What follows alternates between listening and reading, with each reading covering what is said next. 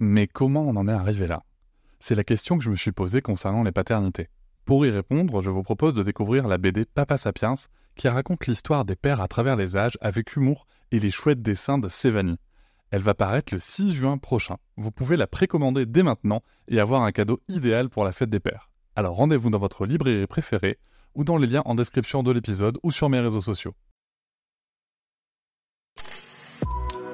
Quelqu'un qui a dit que je peux pas jouer aux poupées et après j'ai pleuré.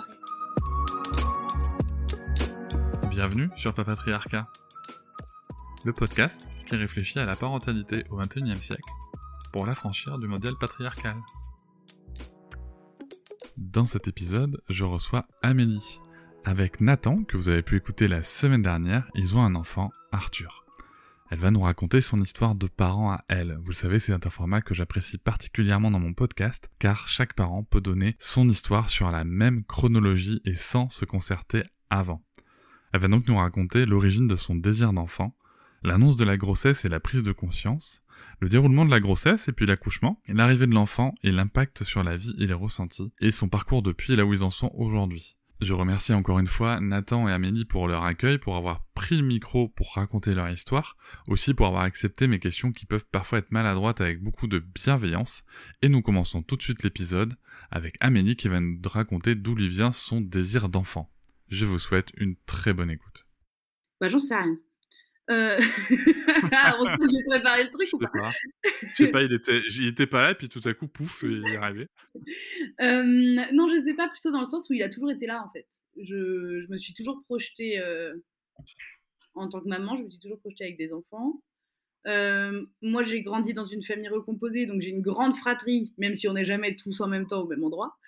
Euh, donc ça a toujours été euh, acté qu'à un moment j'aurais des enfants. Donc la seule question c'était avec qui et comment. Ouais. j'ai eu une, une, très longue relation euh, avec, euh, avec une femme au moment à peu près des, des, débats sur le mariage pour tous. Et du coup, déjà rien que là, donc moi j'étais bébé, hein, c'était quoi? C'était 2012-2013, donc j'avais 18-19 ans. Euh, bah, du coup, on, est, on se battait pour avoir le droit d'avoir des enfants. Tu vois ce que je veux dire? Donc, c'était, c'était acté que j'en aurais. Enfin, je n'ai pas gâché mes études à aller faire des manifs et, et me battre euh, sur le terrain pour euh, au final ne pas l'utiliser. Il y en a plein qui se battaient en sachant qu'elles ne voulaient pas d'enfants derrière, mais en l'occurrence, moi, je me battais pour, parce que je savais que j'en voulais. Euh, voilà, je ne sais pas si ça répond à ta question. Si, si, ça, ça, répond à ma question. Et c'est vrai que pour le coup, toi, tu as vécu aussi cette, euh, ces, ces, combats euh, sur le sujet, euh, puisque donc, t'es, t'es, alors, je, je, vais utiliser le mot lesbienne. Ouais, moi je m'identifie comme okay. lesbienne. Ouais. alors, excuse-moi, j'ai une question maladroite qui, vient, qui me vient à l'esprit.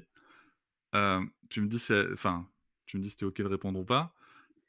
pour le coup, tu es une lesbienne. En couple avec un homme. en couple avec un homme. Ouais, je sais, je fais chier, les, je fais chier les monde, le monde d'une manière générale. Euh, ouais, il n'y a pas de consensus euh, sur cette question-là. Il y a plein de mecs trans qui ne supportent pas que euh, leur meuf s'identifie comme lesbienne parce qu'ils disent bah non, t'es avec un mec donc t'es hétéro. Euh, moi, je ne suis pas hétéro. Je... Ah non, nine. ok. je suis lesbienne parce que au-delà de mon orientation sexuelle, c'est aussi un positionnement politique. Euh, mmh. Et en l'occurrence, euh, je ne sais pas si vous en avez parlé avec Nathan, mais c'est une conversation qu'on a beaucoup eue parce que je voulais pas le blesser, mais en même temps, je voulais pas non plus renier qui, qui, je suis, quoi. Et euh, ça lui va très bien, même lui, souvent il fait la blague en disant euh, Moi je suis pas hétéro, je suis gouin. Enfin. mais ouais, du coup, et en fait, c'est assez intéressant de voir que même lui, même s'il s'identifie comme, comme homme et c'est un homme sans, sans nombre d'un doute, je pense qu'on s'est tous les deux beaucoup projetés dans une maternité lesbienne. Et la maternité lesbienne, c'est pas la maternité euh, hétéro parce que on est deux parents qui peuvent porter l'enfant. Oui, oui, tout à fait. Et en ça, même si, enfin, et, et c'est en ça, je trouve qu'on peut pas dire qu'on est hétéro parce qu'on n'a pas du tout le vécu hétéro parce qu'on est deux parents qui auraient pu porter l'enfant et qui ont dû faire le choix de qui le porte. Et donc en ça, euh, euh, on se retrouve beaucoup dans le, dans le vécu lesbien. Et je sais que c'est pas le cas de tous les. Enfin, je sais qu'il y a des mecs trans qui n'envisagent pas du tout de porter, euh, c'est hors de question. Euh, et très, très bien pour eux. Et du coup, eux se rapprochent peut-être plus du vécu hétéro, mais nous, c'est pas le cas. C'était quoi la question? Je sais plus. Non, en fait, j'avais juste ouvert la parenthèse parce que c'est vrai que c'est quelque chose qui m'a questionné, euh, parce que le, le- pour le coup, le, le, le mot lesbienne, moi, renvoie à une orientation sexuelle. ouais.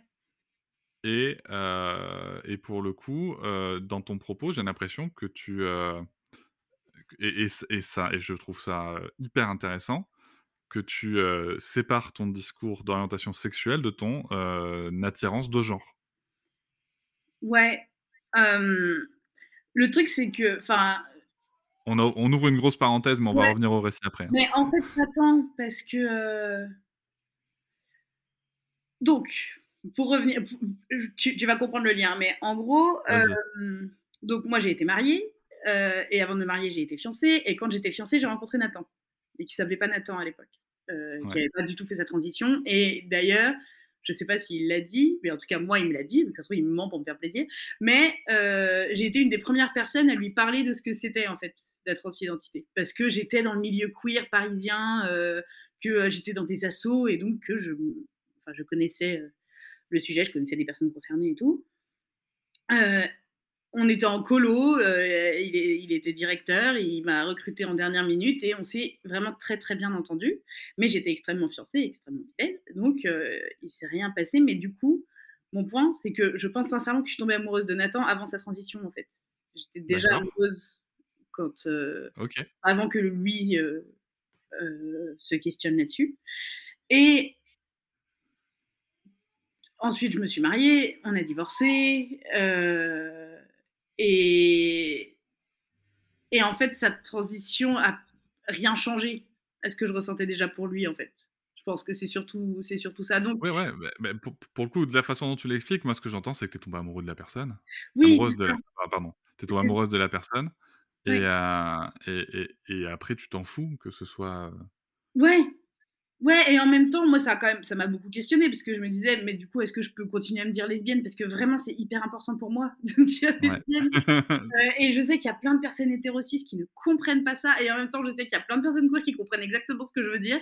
Euh, mais surtout que j'ai eu un engagement politique euh, via les assos et, et- et tout ça, et du coup, il y a un côté où, bah, en fait, oui, j'ai envie de faire chier le monde, j'ai j'ai envie de, de leur montrer que leurs cases, elles vont pas, que leur montrer que bah, qu'on on n'a pas envie d'être discret dans notre coin, en mode non, non, mais on rentre dans la norme, vous inquiétez pas, parce que bah, nous, en fait, on veut changer le monde euh, autant qu'on peut, et avec, euh, avec les, les moyens et l'énergie qu'on a sur, sur plein de sujets. Quoi. Mais, pardon, je diverge encore, je sais plus trop d'où est-ce qu'on partait, mais. euh, mais ouais, donc moi je dirais pas que ça n'a pas d'importance parce que pour le coup, je suis sûre que si Nathan était- avait été un mec cis, je.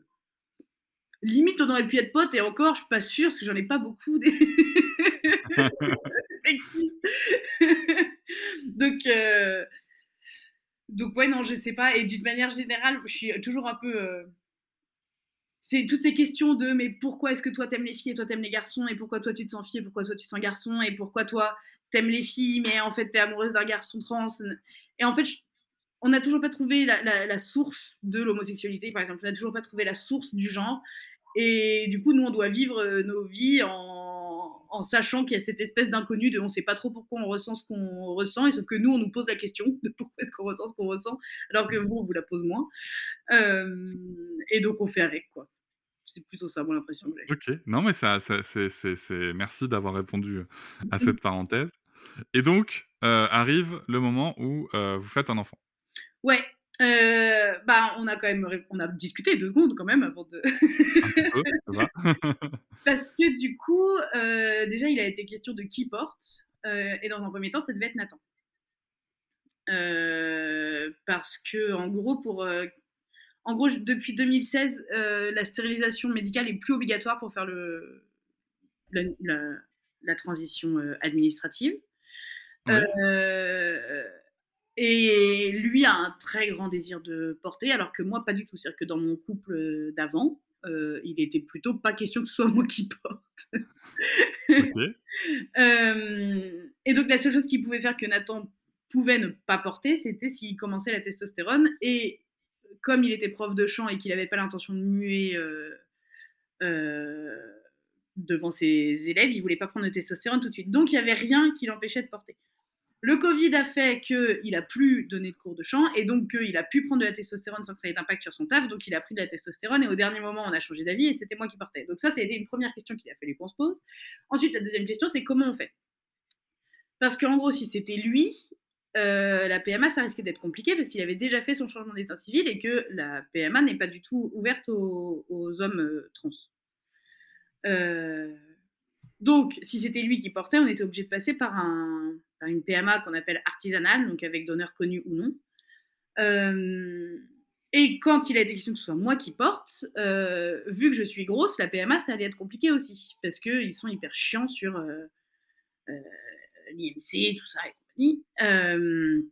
donc, finalement, on a décidé de choisir un donneur. Ensuite, c'est posé la question de quel donneur on prend. Donc, si on voulait un donneur connu ou pas connu, donc imaginons qu'on parte sur un donneur connu, au pif. Euh, donc, euh, il pourrait par exemple se poser la question de est-ce qu'on veut un. Et, et, la question pouvait vraiment se poser comme ça. d'avoir un donneur qui resterait dans la vie de l'enfant et quelqu'un mmh dont on pourrait dire bah oui, c'est lui ton donneur en fait, et c'est un non-sujet. Euh, voilà, c'est juste que papa et maman avaient la même graine et qu'il nous fallait deux graines différentes pour faire un bébé, et que du coup cette personne qui t'aime très fort euh, a décidé de nous aider euh, en nous filant sa graine parce que c'était plus pratique. voilà, après, il y a, enfin, en théorie c'est illégal, c'est illégal. Personne n'a jamais été poursuivi pour ça en vrai parce que on n'est pas non plus sur du don d'organes euh, vendu au marché noir. Enfin, ça va. C'est-à-dire que concrètement, si, si j'avais couché avec le donneur d'Arthur, personne n'aurait rien pu dire. La seule différence, c'est qu'on n'a pas couché ensemble. Mais bref, donc c'est quand même des questions qu'on a dû se poser. Mais je ne sais pas comment dire. Il y avait ce côté où nous, on s'est toujours projeté dans une maternité ou une parentalité où on allait devoir se poser ces questions en fait. On, a tous les deux euh, fait un coming out lesbien euh, relativement jeune. Donc, toute notre vie d'adulte, on savait que si on voulait être des enfants, il faudrait se poser ces questions-là. Donc, on se les est posées assez naturellement. Et en l'occurrence, euh, bah, on était tous les deux dans, des relations assez, assez, importantes quoi, et solides. Et donc, c'était des questions qu'on avait déjà eues avec d'autres gens. Donc, du coup, on a juste mis en commun les réflexions qu'on avait eues avec d'autres gens. Et on s'est rendu compte qu'il y avait plein de trucs qui collaient et donc, du coup, c'est comme ça qu'on a décidé de sauter le pas relativement vite, vu que ça faisait euh, deux ans qu'on était ensemble quand on a euh, commencé les essais. Ça va? Ouais, on a été assez raisonnable pour. Euh... Mmh, quand même, ouais. Mais Et alors, pour le coup, pour le coup, tu tombes enceinte? Ouais, en trois cycles. Euh, et en vrai, j'aurais tellement adoré faire une, euh, une annonce euh, que j'aurais pu euh, mettre sur Insta où je le fais chialer et tout, mais la vérité c'est qu'il était derrière la porte des toilettes pendant que je faisais le test. Euh, trépigné en mode vise bien et, et en plus, on avait des potes à la maison ce soir-là et on était là juste qui s'en aillent. parce que j'avais, euh, j'avais un jour de retard sur mes règles et que, et que on voulait pouvoir faire le test et qu'on voulait pas attendre le lendemain matin, donc on voulait le faire ce soir-là. et donc, euh, bref, j'ai pas du tout pu faire une annonce. En plus, je sais pas si j'aurais réussi à garder le secret de toute façon. Et on s'est tellement pas gardé de secret que la première chose qu'on a faite, ça a été d'appeler notre meilleure pote pour qu'elle nous confirme qu'en effet le test était euh, positif, parce qu'elle a eu trois enfants, donc c'est un peu notre experte. Euh, c'est à elle qu'on a posé toutes les questions, c'est la marraine du petit, elle est très très... Elle a été au courant de chaque étape. Et je sais qu'il y a des gens qui disent qu'il faut pas en parler avant trois mois et tout. Euh, moi, j'ai appelé ma mère, j'avais encore le test dans ma main. la petite pote n'a pas répondu et que et, qu'on n'arrivait pas à être sûr qu'il était là. Donc on a appelé ma mère pour qu'elle me réponde, sauf qu'elle Elle n'était pas plus informée que nous, donc elle a dit Moi je crois que oui, mais bon, elle voulait pas nous donner de faux espoirs. Et en effet, il était extrêmement positif ce test, comme nous l'a fait remarquer la marraine d'Arthur quand elle nous a rappelé. Euh, et du coup, dans la foulée, on a prévenu euh, les parents de Nathan et mon père, parce que mes parents sont séparés euh, le lendemain. Et on avait assez vite, en fait, on a eu une petite dizaine de personnes qui étaient au courant que j'étais à un mois de grossesse, quoi. En gros. Ok. Euh, je l'ai pas dit tout de suite à mes frères et sœurs parce que eux, pour le coup, je voulais leur faire une annonce un peu classe et on s'est vraiment donné pour les annonces à mes frères et sœurs. Euh, Mais ouais, on n'a pas du tout gardé le secret, ni l'un vis-à-vis de l'autre, ni vis-à-vis de nos familles très proches. quoi. Et, euh, et comment se passe la grossesse? Mais alors, c'est marrant, je me souviens pas de. Des fois, Nathan, il me parle de trucs et je suis là. Ah bon, je me souviens pas du tout de ça. Euh, dans l'ensemble, ça se passe plutôt bien. Il paraît que le premier trimestre a été horrible, mais je ne m'en souviens pas. D'accord. Je me souviens que j'étais très inquiète. J'avais cette trouille permanente euh, de saigner ou de. Enfin voilà, d'apprendre qu'il y a un truc qui allait pas, quoi. À chaque fois qu'on décidait de l'annoncer à quelqu'un. euh, Enfin, par exemple, je parlais de l'annonce aux frères et sœurs. Mon plus jeune frère, euh, on fait du jeu de rôle ensemble en mode euh, Donjons et Dragons. Et du coup, euh, je lui ai écrit un scénario en mode Viens, je m'entraîne à écrire des scénarios. Et du coup, je lui ai fait jouer le scénario qui se passait dans l'univers d'Harry Potter. Et où en fait, il menait une enquête sur un prof qui avait des secrets à cacher. Et en fait, le secret, c'était que euh, bah, quand il ouvrait le placard de fin, il trouvait l'échographie. Et donc, il comprenait que je lui annonçais en fait la grossesse. Et pendant toute cette partie de jeu de rôle, je me disais Imagine, on le perd.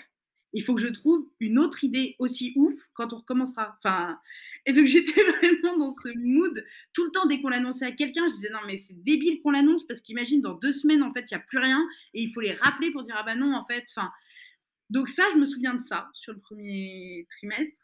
Euh, Nathan se souvient beaucoup de mon envie de merguez. Euh, je pense que s'il en parlait pas autant, je m'en souviens Euh, mais ouais, je me souviens que c'était chelou. Le deuxième trimestre, déjà, j'étais plus. C'était mieux, je crois. Et pour moi, le pire, ça a été le troisième trimestre, parce qu'on m'a beaucoup mis la pression sur le poids, du coup, forcément. Mhm. Euh, et en gros, pendant l'été, donc le début du troisième trimestre, euh, j'avais plus aucune énergie, donc j'étais amorphe. euh, j'étais, euh, c'était même pas que j'étais sédentaire, c'est que j'avais, euh, j'avais T'étais pétrifié. Ouais, j'avais fonctionné avec mon canapé, quoi. J'avais envie de bouffer des pâtes tout le temps. C'est-à-dire, j'avais Ouais. jamais envie de légumes, bizarrement, je sais pas pourquoi. Et où du coup, je, je, stressais parce que je savais que j'étais en train de prendre plus de poids que ce que mon médecin m'avait euh, conseillé. Et, euh, et donc ça, je sais que ça a été assez compliqué. Euh, et sur la fin de la grossesse, le plus dur pour moi, ça a été le dernier mois. Je sais pas pourquoi je m'étais mise en tête que j'accoucherais à 8 mois de grossesse. J'avais décidé que le dernier mois, c'était du bonus et donc que moi, je le ferais pas. voilà. Euh, donc chaque jour était euh, un supplice en fait, parce que dès qu'on, enfin, je me souviens, on est allé voir le dernier James Bond euh, et on se disait, imagine j'accouche au cinéma, ou imagine j'accouche en rentrant, ou imagine c'est le tout dernier ciné qu'on fait parce que ce soir on parle que dalle. Le lendemain matin, j'étais dans mon lit, il se passait toujours rien. Enfin, c'était- franchement insupportable. T'avais hâte que ça se termine, quoi. Ouais, ouais. Et ça, puis, ça, c'est quelque chose qui revient souvent, quand même. Mais c'était même pas physiquement, parce qu'à la limite, enfin, Nathan est, extrêmement investi. euh, et, il était vraiment là. Enfin, ça allait, franchement. Tout ce que j'arrivais pas à faire toute seule, il le faisait avec moi. Et du coup, je, je me sentais encore extrêmement autonome grâce à lui, en fait. Mais c'était vraiment le côté, si je veux partir en week-end, je prends le risque d'accoucher là-bas, alors que je veux pas accoucher là-bas, je veux accoucher ici. Et du coup, il y avait cette espèce d'attente et où en même temps, il se passait rien. Et c'était insupportable. Mais au bout d'un moment, j'étais là, tu sais quoi, on fait des valises, on s'en va trois jours, on part en Bourgogne dans ma famille, on s'en va. Et puis, euh, et puis voilà, et puis ça va être super. Et au dernier moment, on était là, non mais imagine, on accouche là-bas, non c'est l'enfer, on peut pas faire ça. Du coup, on annulait tout. Enfin, ça vraiment, j'ai détesté. Donc j'ai commencé à me dire très bien, à part du principe que tu vas accoucher une semaine après le terme, parce que sinon tu, te fais du mal. Euh, et quand euh, je suis allée à la maternité euh, pour mon rendez-vous de terme, on se disait ah c'est con, on aurait dû prendre nos affaires de piscine parce qu'il y a la piscine juste à côté. Ah on a oublié de faire les courses, bah, c'est pas grave, on les fera en rentrant. Bah, sauf qu'en fait on a fait le rendez-vous de terme et qu'ensuite ils m'ont plus jamais laissé partir quoi. Donc voilà. T'as été Ouais. séquestré pour, euh, pour accoucher, quoi. Et l'accouchement, comment tu l'as vécu, toi, pour le coup? Euh, Alors, ça s'est fini par une césarienne. Donc, ce que je vais dire peut choquer. Et en fait, si c'était n'importe qui d'autre qui le disait, ça me choquerait. Mais moi, c'est comme ça que je l'ai vécu. J'ai l'impression de ne pas avoir accouché. Mmh ma, ma compagne dit la même chose. Ok, mais quand c'est les femmes qui le disent, ça va. Mais quand c'est d'autres gens qui leur disent, ouais, mais t'as pas vraiment accouché parce que t'as eu une césarienne, c'est hyper violent. Ah oui, bah, pas parce que moi je me permets de le dire et que d'autres femmes qui ont eu des césariennes se permettent de le dire, que tout le monde a le droit de le dire. Mais moi, fait. vraiment vécu comme ça parce qu'au-delà même de la césarienne, je n'ai jamais senti les contractions. I'm Sandra, and I'm just the professional your small business was looking for. But you didn't hire me because you didn't use LinkedIn jobs. LinkedIn has professionals you can't find anywhere else, including those who aren't actively looking for a new job but might be open to the perfect role, like me. In a given month, over 70% of LinkedIn users don't visit other leading job sites. So if you're not looking on LinkedIn, you'll miss out on great candidates like Sandra. Start hiring professionals like a professional. Post your free job on linkedin.com/people today.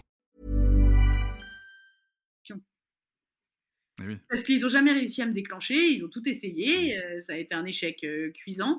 S'il y a eu un moment où je me suis réveillée dans la nuit euh, après euh, plus de 24 heures de tentative de déclenchement, où je suis allée les voir en disant c'est bon, je sens quelque chose. J'avais commencé à noter qu'en effet, j'avais une contraction toutes les 5 minutes qui durait 30 secondes. J'étais en mode c'est bon, ça commence. Et elles m'ont dit oui, mais enfin, madame, vous marchez et vous parlez là, donc vous retournez vous coucher, puis on attend qu'il se passe vraiment quelque chose parce que là, il ne se passe rien.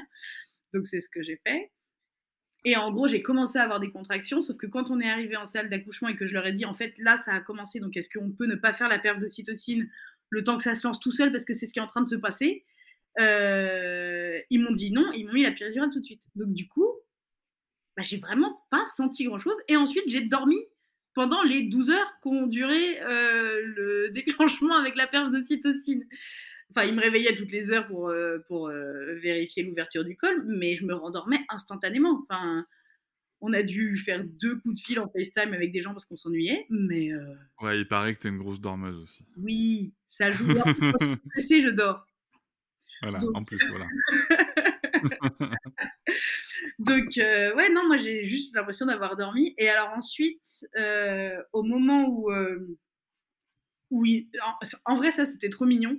Parce que quand ils nous ont annoncé que ça allait être une césarienne, on m'avait déjà prévenu. Au moment où on me faisait, où on, on me faisait monter en chambre en me disant attention, parce que là, vu que le travail se lance pas tout seul et qu'on va être obligé de déclencher, il y a un plus grand risque que ça se finisse en césarienne.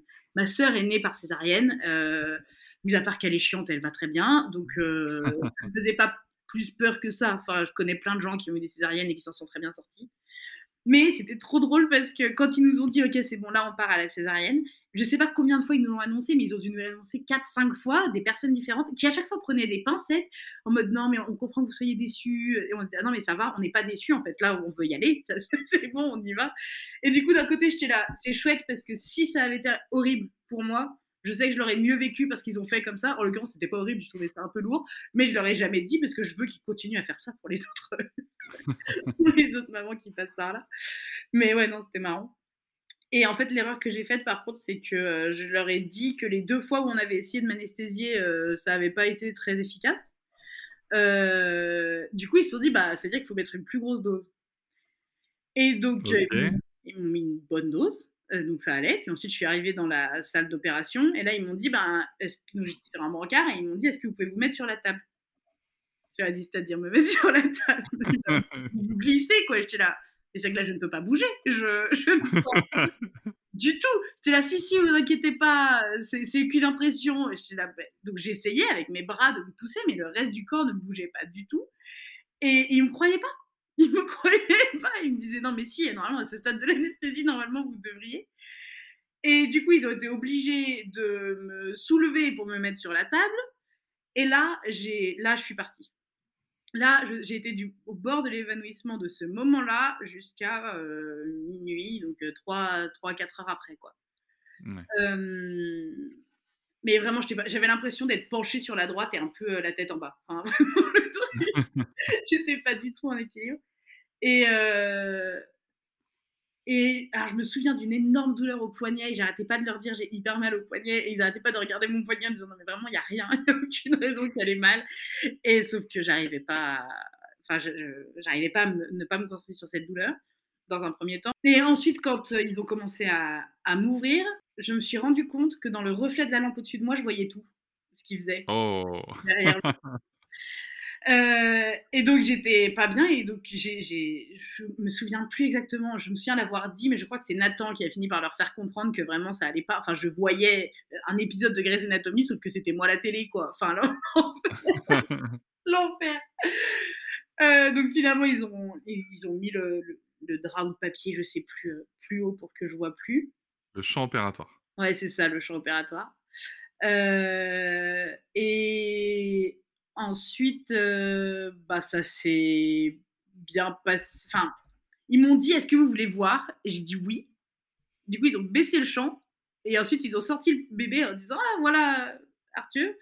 Et sauf que j'ai rien vu du tout. Ben, je sais pas si c'est eux qui avaient mal baissé ou si j'étais trop dans les pattes, mais j'ai rien vu du tout. Je Donc que toi, t'as rien vu. Ni le Ah, bébé, ni, ni ton ventre, rien. Non, je, je, je- on m'a dit que ça allait, qu'il qu'il était là, qu'il allait bien, donc ça allait. Mais, euh, mais vraiment, c'est très flou, hein, toute cette partie-là. Je me souviens qu'ils ils m'ont proposé de le prendre, j'étais comme ça, avec des, comme ça, pardon, les bras écartés, avec, euh, avec des, des câbles qui me sortaient euh, de partout. J'ai dit non, c'est hors de question. Enfin, je vais le faire tomber, je le sais. Donc, euh, puis j'étais pas là. Enfin bref. Donc du coup, j'ai demandé à Nathan de le prendre.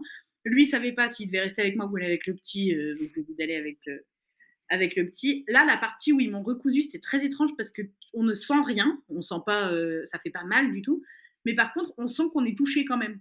Donc c'était, non, franchement, c'est, je recommande pas, mais bon, après, euh, chacun son kiff. Et par contre, ce dont je me souviens très bien, c'est que je me suis réveillée en salle de réveil j'ai vu mon bébé euh, en peau à peau avec son papa. Euh, et je me souviens avoir été extrêmement en colère. Et je suis restée en colère pendant quasiment une heure parce que je n'arrivais pas à bouger mes pieds. Ça m'a rendu dingue, mais dingue. Mais je, je refusais de prendre Arthur. J'étais en mode je peux pas parce que je ne peux pas bouger mes jambes. Alors que t'étais euh, assise à coucher, quoi. Ouais, j'étais assise. euh, Enfin, j'avais mon lit qui était un peu redressé, mais j'étais vraiment encore dans les vapes. Et vraiment cette sensation de lourdeur dans les jambes que j'avais depuis 10 heures le matin, il était minuit. La sensation de ne pas pouvoir bouger mes, mes jambes comme je voulais, mais ça m'a mis dans un état. J'étais hyper agacée. Et c'est que une fois que c'est passé que j'ai accepté de, de prendre Arthur, euh, dont j'étais déjà dingue, euh, rien que de le voir sur son père. Enfin, parce moi, c'était un truc qui me stressait beaucoup, et je pense que c'est lié au fait, comme je te disais au début, qu'on s'est beaucoup euh, projeté dans une maternité lesbienne. C'est que les lesbiennes se posent beaucoup la question de comment on fait pour que la mère qui ne porte pas crée un lien avec son enfant. Euh, avec euh, Nathan, là récemment, on était à Lyon, parce qu'il y avait un, il y avait le Family Pride Festival, le premier en France, qui était organisé à Lyon par le collectif Famille, qu'on a décidé de rejoindre parce que c'est un collectif vraiment chouette qui, qui se bat pour la visibilité des familles queer, tout ça. J'en profite pour, pour, pour dire que moi j'avais pris connaissance de cet événement en suivant Constance du podcast Les enfants vont bien, que je recommande. Voilà, je voulais le dire en, en passant. Super podcast dans- auquel je vais participer avec ma famille parce que mes grand-mères sont lesbiennes et du coup on fait un épisode spécial intergénérationnel. C'est Mais- génial ça. Ok. Euh, et du coup, au festival, il y avait justement, c'était un public essentiellement lesbien, parce que c'est des lesbiennes qui sont à la tête du truc et qui se basent sur leur vécu. Donc, euh, elles parlent beaucoup du vécu lesbien. C'est pour ça qu'on y va en mode coucou. Nous aussi, on a des vécus à, partager. Et donc, on s'était vachement euh, projeté exactement comme pour euh, ce festival où elles avaient fait une table ronde en mode le rôle de la mère qui ne porte pas. Et sauf que même si moi je suis avec un homme, parce que Nathan est un homme, vu qu'on s'est beaucoup projeté là-dedans, on s'est beaucoup posé la question de comment est-ce qu'on va faire pour qu'il crée un lien.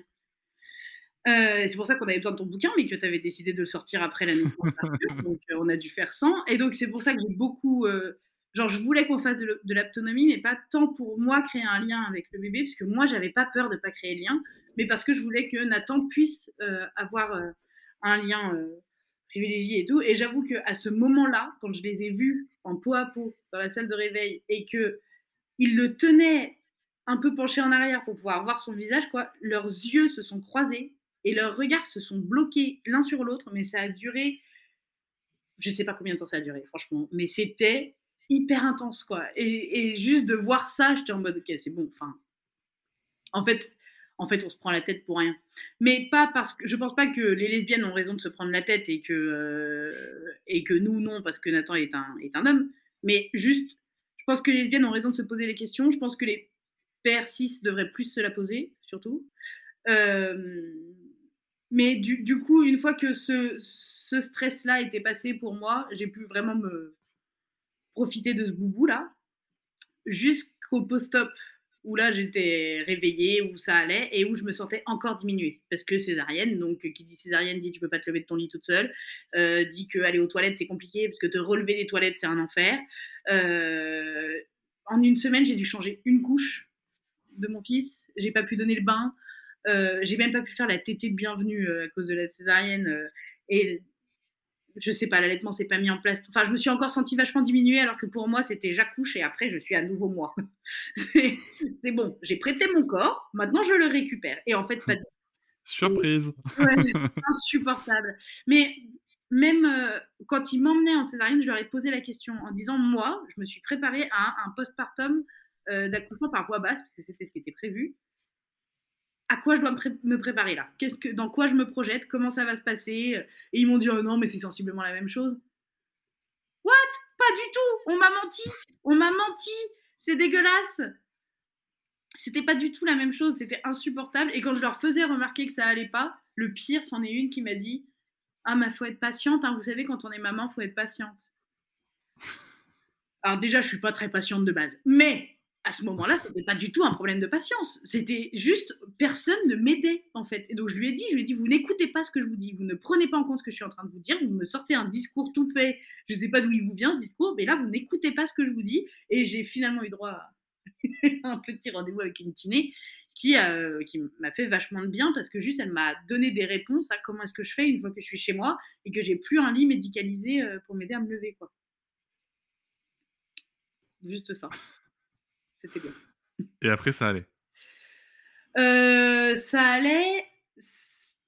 Alors, je ne sais pas comment Nathan l'a vécu, mais moi, ce qui a fait que ça allait, c'est qu'on a tout de suite eu du monde à la maison. Alors, je sais qu'il y a un peu un débat là-dessus. Euh, il y a des gens qui étaient ravis de ne pas avoir de, de visite à la maternité avec le Covid. Moi, ça m'a énormément manqué que mes proches ne puissent pas euh, venir nous voir. Euh, et du coup, euh, les parents de Nathan sont venus nous chercher à la maternité. Quand on est arrivé à la maison, on avait un repas de prêt. Euh, ils ont fait la vaisselle. Ils ont vraiment, on a été hyper bien, hyper bien traités. Le soir même, euh, il y avait ma sœur qui arrivait, qui restait à la maison. Le lendemain, mes parents de Paris qui venaient nous rendre visite pour la journée. Et le soir, ma mère qui arrivait et qui s'installait avec nous pendant quatre jours. Et je pense sincèrement que s'il n'y avait pas eu ça, euh, Nathan aurait fait un burn-out dans les quatre premiers jours de vie de notre fils. Ah ouais. Je, parce que en vrai, je pouvais rien faire, mais sauf que le simple fait de savoir que tout reposait pas sur lui et qu'il y avait d'autres gens qui aidaient et tout, bah, c'est fait que moi je me suis reposée parce que je culpabilisais pas de pas faire parce qu'il y avait d'autres gens qui aidaient Nathan. Euh, et que du coup Nathan en avait quand même moins à faire, même si je, je sais que pour lui ça a été, il aurait envie, il aurait eu envie qu'on ait un peu plus un cocon que à trois. Mmh. Euh, et je pense qu'on se posera la question si jamais on fait un deuxième enfant. Mais moi, vraiment, je l'ai très très bien vécu. Ce... C'est vrai que ce que tu évoques là, tu vois, par rapport aux visites, c'est un sujet qui revient régulièrement. Et, euh, et, je note quand même dans ton, dans ton récit que vous avez eu la chance euh, d'avoir justement des gens qui sont venus en soutien. C'est-à-dire des gens qui sont pas venus. tu vois, moi, il y a d'autres récits où où les gens viennent, par exemple, les, je sais pas, les grands-parents viennent et puis ils disent bon ben en fait on va rester dîner ce soir et puis machin. Donc en Mmh fait tu vois il faut leur faire à manger, il faut leur faire, enfin pour le coup tu te tapes la, plus de vaisselle. En fait Mmh c'est pas, moi de ce que j'entends ce sont des gens qui sont venus soutenants, qui ont bien compris que ben, vous étiez dans une dans un moment pas facile et, euh, et le soutien c'est important. Le soutien Ouais. c'est important et, euh, et je rappelle régulièrement donc je vais le refaire euh, cette différence sémantique entre soutien et aide. Mmh. Euh, et donc pour les gens qui, qui pourraient accompagner des parents, le soutien est important. L'aide n'est importante que si elle est demandée. Mmh. Euh, parce que le soutien, ça veut juste dire que l'environnement fait qu'on a besoin euh, de, que des tâches soient effectuées. L'aide, ça peut induire un sentiment d'incompétence chez le Ouais. parent, de dire je suis pas capable d'eux. Et donc le mot soutien est un petit peu différent et ça peut amener beaucoup de choses. Ouais, puis en plus, derrière le mot soutien, il y a le côté disponibilité. On est disponible Exactement, pour apporter de l'aide si tu le demandes. exactement. Et du coup, c'est beaucoup plus, euh, beaucoup plus doux, du coup, le soutien. En effet. Euh, Mais là où on est un peu dingue, en fait, c'est qu'on a eu ça. Et ensuite, on partait en colo. avec un bébé du coup de 13 jours. Parce qu'on a notre propre organisme de colo. euh, et qu'il était hors de question qu'on annule le séjour euh, pour une raison aussi stupide qu'un accouchement. Voyons, mais dis donc, pas déconner. Et donc, du coup, Nathan est parti en colo. Moi, je suis rentrée avec ma mère chez ma mère pour pas être toute seule avec le petit. Et pareil, euh, j'ai passé un. Enfin, c'était top. Enfin, en vrai, on me le donnait pour que je l'allaite. euh, il dormait sur moi. euh, et le reste, euh, c'était pas mon problème. Donc, ça, c'était hyper confortable. Sauf que assez vite, Nathan nous a quand même beaucoup manqué, même s'il est revenu quasiment tous les deux jours. Euh, pour euh, nous voir ou que nous on y est allé euh, à différents moments. Et finalement les trois derniers jours de colo on, les a passés avec le petit en colo. Et franchement c'était trop cool. C'était une colo super héros il avait sa petite cape. C'était trop cool. Voilà ça c'est pour les, les premiers moments quoi. Puis en vrai il y a plein de trucs qu'on n'a pas abordés là mais je sais pas si Vas-y, c'est encore je ouvert. sais pas, mais tu vois, par exemple, le fait que. euh, bah. Avec le mariage pour tous, il y a eu beaucoup de visibilité sur les, les familles euh, lesbiennes, gays un peu aussi, même s'il y en a beaucoup moins, parce que, euh, parce que l'adoption pour, euh, pour les couples gays, c'est une grosse blague.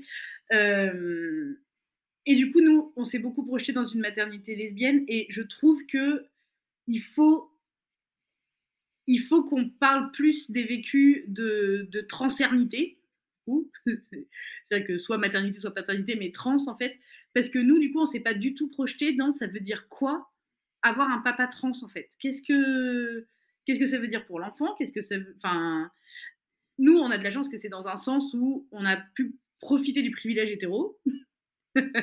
C'est-à-dire que Nathan est allé à la mairie en disant coucou, ma compagne est enceinte. On lui a dit mais oui, bravo, félicitations monsieur. Et personne ne lui a posé la moindre question. Alors que si il avait eu un F sur ses papiers, il aurait dû adopter son propre enfant parce que ou alors faire un- une déclaration avant toute tentative de PMA euh, pour euh, pour dire enfin et le truc c'est que ce qui fait qui est en train de faire bouger les lignes là et qu'on est en train de dire, vous vous rendez bien compte que la loi du mariage pour tous c'est une grosse blague en termes de filiation et qu'on a créé une filiation annexe pour les lesbiennes, ça n'a aucun sens, alors que le mariage est censé être le même. Enfin, c'est parce qu'il y a des gens qui se mettent en avant et qui prennent la visibilité en disant en fait on est là et regardez vos cases, en fait on va les faire exploser que vous le vouliez ou non parce qu'on est là en fait. Donc euh, bah, c'est hyper important en fait. Et donc euh, c'est pour ça que nous on, on a décidé de, rejoindre le collectif et qu'on essaye un peu de, bah, tu vois, quand on peut par exemple de prendre ton micro pour parler de notre vécu à nous. Euh, parce que je pense qu'il y a d'autres personnes trans qui pourraient vouloir des enfants, mais qui se sentent un peu restreintes dans leur choix parce que, parce que tout est à faire en fait. On a l'impression en tout cas que tout est à faire, alors que quand on creuse un peu, il y a déjà plein de gens qui le font et que, et que juste il faut les, il faut qu'ils puissent le dire quoi. Ok. J'espère qu'ils écouteront ça. enfin, j'espère qu'il et elle écouteront ça plutôt, ça serait Ah plus pertinent. Euh, oui, oui, mais je pense que je pense que c'est important de, d'amener. Moi, je pense que si tu veux, ce que, ce que tu évoques, c'est, ça me paraît essentiel, c'est que d'un côté, il y a euh, les personnes euh, de, de la communauté queer, trans, euh, euh, LGBTQIA+, enfin, on, on met, on met les mots qu'on veut derrière, mais euh, qui ont sûrement besoin d'entendre le message que, que tu transmets. Et moi, je pense aussi qu'il y a euh, les personnes, euh, donc on appelle cisgenres, euh, euh, qui ont aussi besoin d'entendre et de découvrir ces vécus-là pour comprendre que euh, bah, quand euh, deux femmes font un enfant, quand euh, euh, une femme et un homme trans, en l'occurrence, font un enfant, euh, c'est pas forcément les mêmes. euh, Enfin, c'est ah, c'est même sûr que c'est pas les mêmes Mm. vécus, tu vois? Dire, on peut pas dire c'est bon, ça va, tu fais un enfant. Non, en fait, ça, ça implique pas du tout les mêmes choses. Et, et je pense que c'est important d'avoir ces, ces histoires-là aussi Oui. pour comprendre que ben, on peut faire évoluer les choses et surtout on peut faire évoluer les choses ensemble. Mm. Tu vois? Euh, Ça me paraît important de, de- de savoir ça, c'est que le- le- les, les combats euh, qui sont menés aujourd'hui, euh, ben, c'est peut-être euh, souvent, souvent, tu sais, on se sent pas concerné. Mm. Tu vois, moi, c'est que ce sont des choses que j'ai vécues, par exemple, au travers de l'instruction en famille. C'est un tout autre sujet, mais c'est un- où, beaucoup de gens m'ont dit on n'est pas concerné, on n'est pas concerné. Ouais, sauf qu'en fait, tu as des enfants et peut-être que ton enfant, demain, s'il est harce- harcelé à l'école, ben, tu seras content de pouvoir le, peut-être lui sauver la vie en, en le retirant de l'école Mmh. Librement, bah, peut-être que si demain ton enfant il te dit qu'il est gay, euh, trans, euh, Bah, ça te euh, une idée du qui va être le sien, quoi. exactement, et peut-être que les combats qui sont menés aujourd'hui, c'est ce qui va lui permettre de lui faciliter la vie demain. Mmh. Et, et comme le comme l'enfant c'est quand même un grand pari sur l'avenir, bah ça serait bien qu'on puisse lui donner toutes les cartes quoi. Je sais Ouais. pas si ça te convient comme euh, Bah, si, si, si, hein, mais complètement. Mais du coup, tu vois, même nous, on s'est vachement posé la question euh, de euh, comment est-ce qu'on fait si, euh, si on se rend compte que bah, nous, on genre notre fils au masculin parce que parce que c'est plus simple, quoi. mais comment est-ce qu'on fait pour lui donner la l'éducation la moins genrée possible? Et ça, c'est un truc, moi, qui me faisait hyper peur parce que j'avais plutôt envie d'avoir une fille. Pour être honnête, déjà parce que je suis misandre. Donc je me suis dit, je l'aimerais plus si c'est pas le cas finalement. Je l'aime très très fort, même si c'est un garçon. Mais euh, quand on est enceinte, on se pose des questions. vous noterez vous noterez qu'on peut être misandre et passer à mon micro, il y a pas de problème. Euh, mais du coup, je me disais, je sais comment élever une fille pour lui montrer qu'elle ne doit pas être limitée par son genre, en fait. Pour lui montrer qu'une fille peut tout faire, pour lui montrer qu'une fille peut, euh, enfin, j'en sais rien, peut changer le monde, quoi. Et quand on nous a dit que c'était un garçon, j'étais là, mais comment je fais, du coup? Enfin, comment je fais pour que lui ne soit pas limité euh, dans son dans son vécu, parce que je pense que la masculinité est aussi limitante que la féminité. Pas aussi, mais elle elle l'est aussi, elle l'est pas autant, mais elle l'est aussi. On, on refera un épisode si tu veux là-dessus. Euh, mais ouais, comment est-ce que comment je fais pour que lui ne soit pas limitant dans la vie des autres? Et ça, je trouve ça vachement plus dur. C'est un, c'est un gros, gros, gros défi. Euh, à toute fin utile, je rappelle le livre d'Aurélia Blanc, euh, Tu seras un homme féministe, mon fils. Je l'ai, évidemment. Je, je rappelle euh, le livre aussi de Amandine Anchevich et Manuela Spinelli, Éduquer sans préjugés. Mm. Et euh, Filles, garçons, même éducation, d'Elisa Ringoulet et Pilar Antica. Euh, vous pouvez aussi retrouver des épisodes avec, avec les deux dernières, sur- enfin avec les personnes qui ont écrit les deux derniers livres. Et voilà. Et ça me semble bien. Merci beaucoup, Amélie. Et de rien. Merci à toi.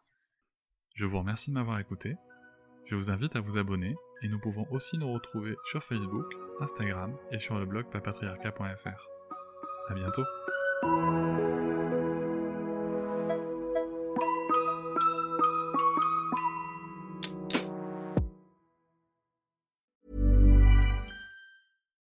Deserves the best, and there's no better place to shop for Mother's Day than Whole Foods Market. They're your destination for unbeatable savings, from premium gifts to show-stopping flowers and irresistible desserts. Start by saving 33% with Prime on all body care and candles. Then get a 15-stem bunch of tulips for just $9.99 each with Prime. Round out Mom's menu with festive rosé, irresistible berry chantilly cake, and more special treats. Come celebrate Mother's Day at Whole Foods Market. Hop, c'est encore moins. Si tu veux soutenir le podcast, tu peux aussi t'abonner à Papatriarca Plus et découvrir chaque semaine un épisode bonus en plus des 60 déjà disponibles. À découvrir sur tes applis de podcast comme Pocket Cast, Castbox ou encore Apple Podcast. À très vite.